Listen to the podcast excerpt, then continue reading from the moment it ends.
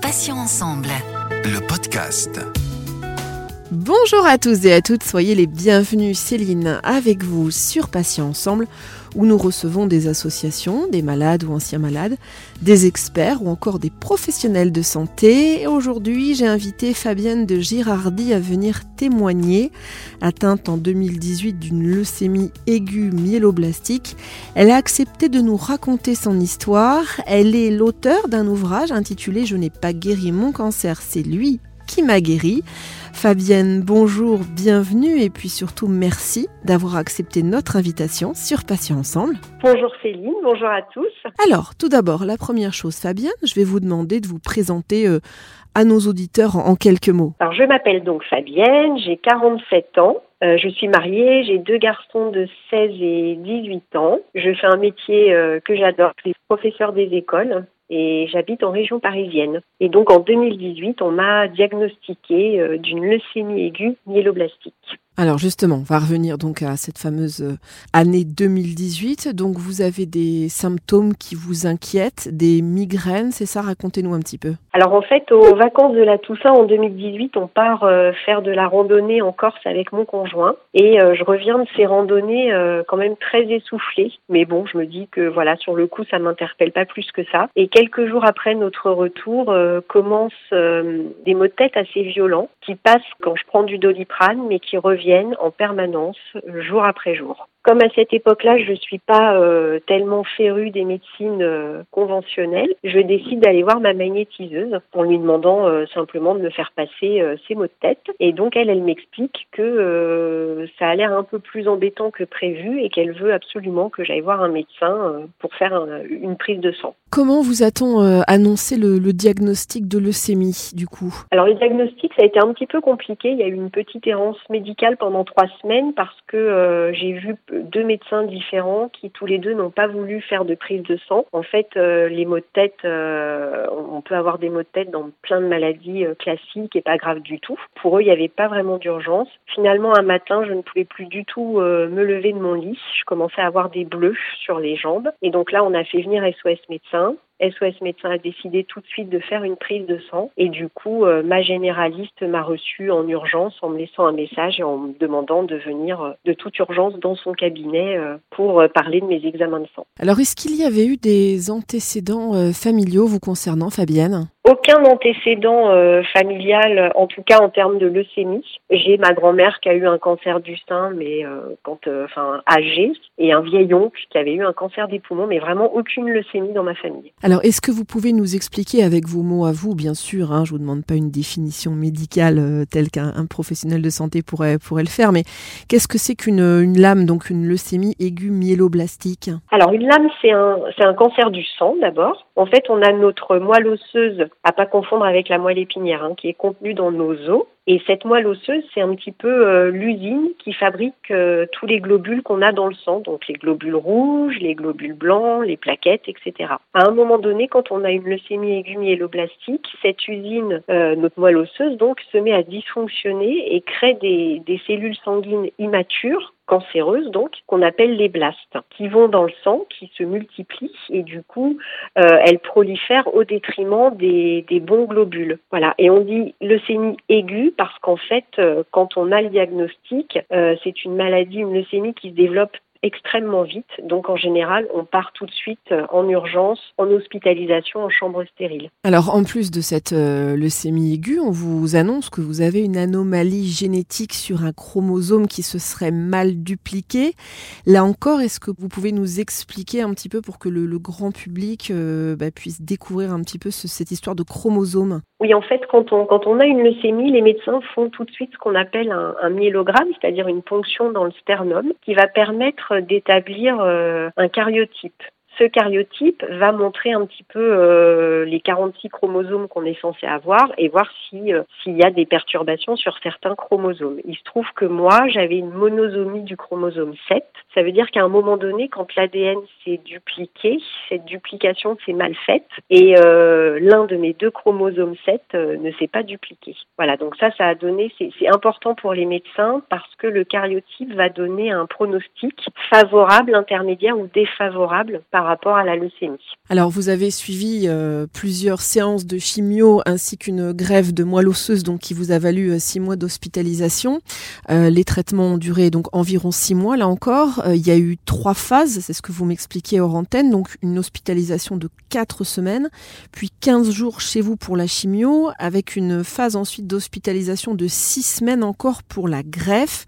C'est très très lourd tout ça. Quel a été le résultat de tous ces efforts, euh, Fabienne? Ben, Le résultat euh, aujourd'hui, c'est qu'à plus de deux ans et demi post-greffe, euh, je suis en rémission. Et c'est pas rien parce que mon pronostic était clairement défavorable suite à mon cariotype. Et le médecin, le greffeur hématologue, en fait, m'avait même dit qu'il y a 15 ans, avec la même leucémie, ben, je serais morte en quelques jours. Donc voilà, moi j'ai vraiment de la chance qu'un traitement existe aujourd'hui, que la recherche vraiment beaucoup avancé en 15 ans. Oui, donc c'est quand même une leucémie qui est particulièrement euh, foudroyante et, fulgurante. Euh, euh, Fabienne, vous me disiez qu'à votre retour à la maison, vous avez dû vivre un confinement avant l'heure, en quelque sorte, car vous aviez une hygiène de vie très stricte à respecter étant donné votre immunodépression.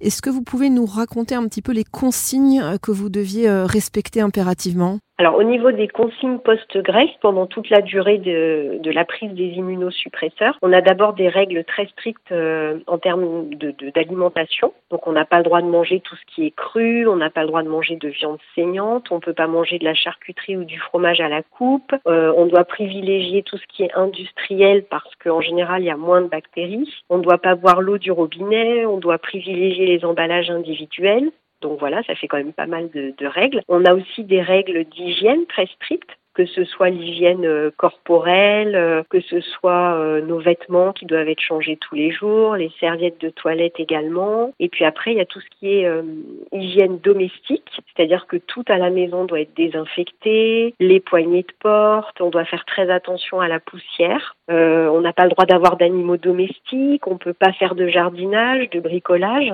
et enfin, les, les dernières règles, c'est toutes les règles sociales. Donc pas le droit d'aller dans un lieu public, pas de transport en commun, l'obligation de mettre un masque si on sort du domicile, pas de fête entre amis. Donc vraiment un, vrai confinement euh, avant l'heure, oui. Donc il vous restait quoi? Juste vous allonger sur le canapé et regarder vos séries préférées. C'est pour détendre un peu l'atmosphère. Euh, Fabienne, donc vous avez vécu donc des longs mois d'hospitalisation. Hein, vous l'avez dit. Vous avez fait des tas d'examens qui ont dû effectivement être particulièrement douloureux. Euh, pourtant, vous me vous me disiez là encore en antenne que la période post-cancer a été, donc je vous cite, la plus déstabilisante euh, pour vous euh, c'est vrai que ça peut paraître étonnant, peut-être pour les gens qui, qui, nous écoutent.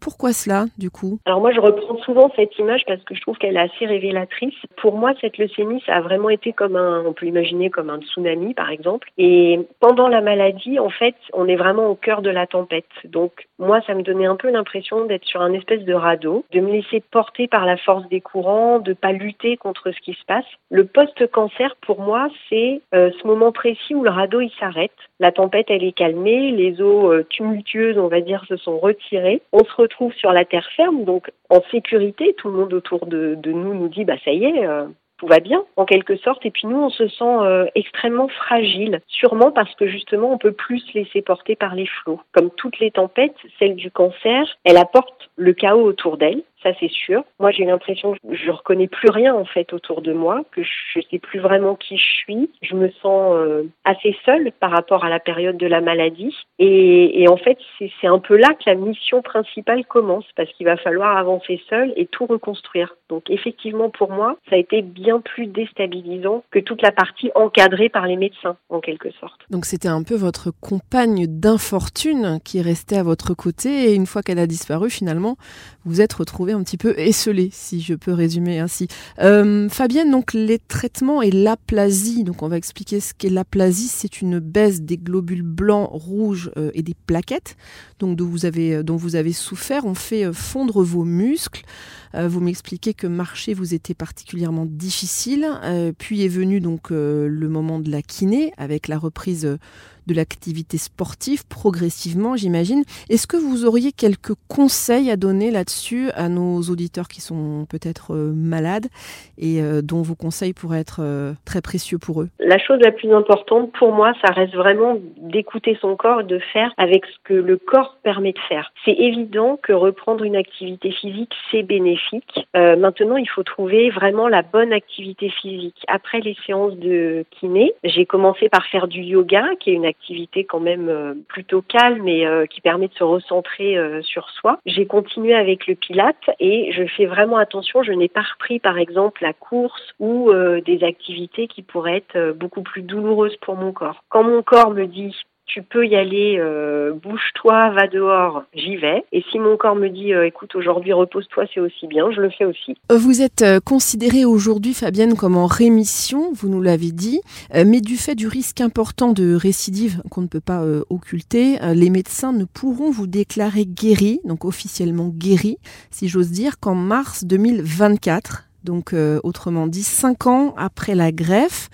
Qu'est-ce qu'on ressent? Je sais que cette question est difficile, mais qu'est-ce qu'on ressent avec cette épée de Damoclès finalement euh, un petit peu en permanence sur la tête Alors au début, en tout cas en ce qui me concerne, ça a été très compliqué parce que la moindre douleur, la fatigue, qui vraiment même deux ans post-greffe, euh, ça arrive, euh, enfin il y a des jours où je suis extrêmement fatiguée, d'autres où je le suis pas du tout. Donc dès qu'une douleur fait son apparition, dès que la fatigue fait son apparition, on a peur. Forcément, on pense à la récidive, parce que ça peut être des symptômes de la récidive. À chaque fois qu'il y a un bilan, on a peur. Et puis, au fur et à mesure, moi j'en suis à deux ans, un peu plus de deux ans, au fur et à mesure, on arrive en quelque sorte à, à dresser un peu son cerveau, euh, à le guider vers des pensées un peu plus positives, et finalement, la peur devient notre quotidien, mais s'efface progressivement. Donc aujourd'hui, euh, à plus de deux ans et demi, je peux dire que je, quand je vais avoir un bilan, je l'aborde de manière euh, beaucoup plus sereine.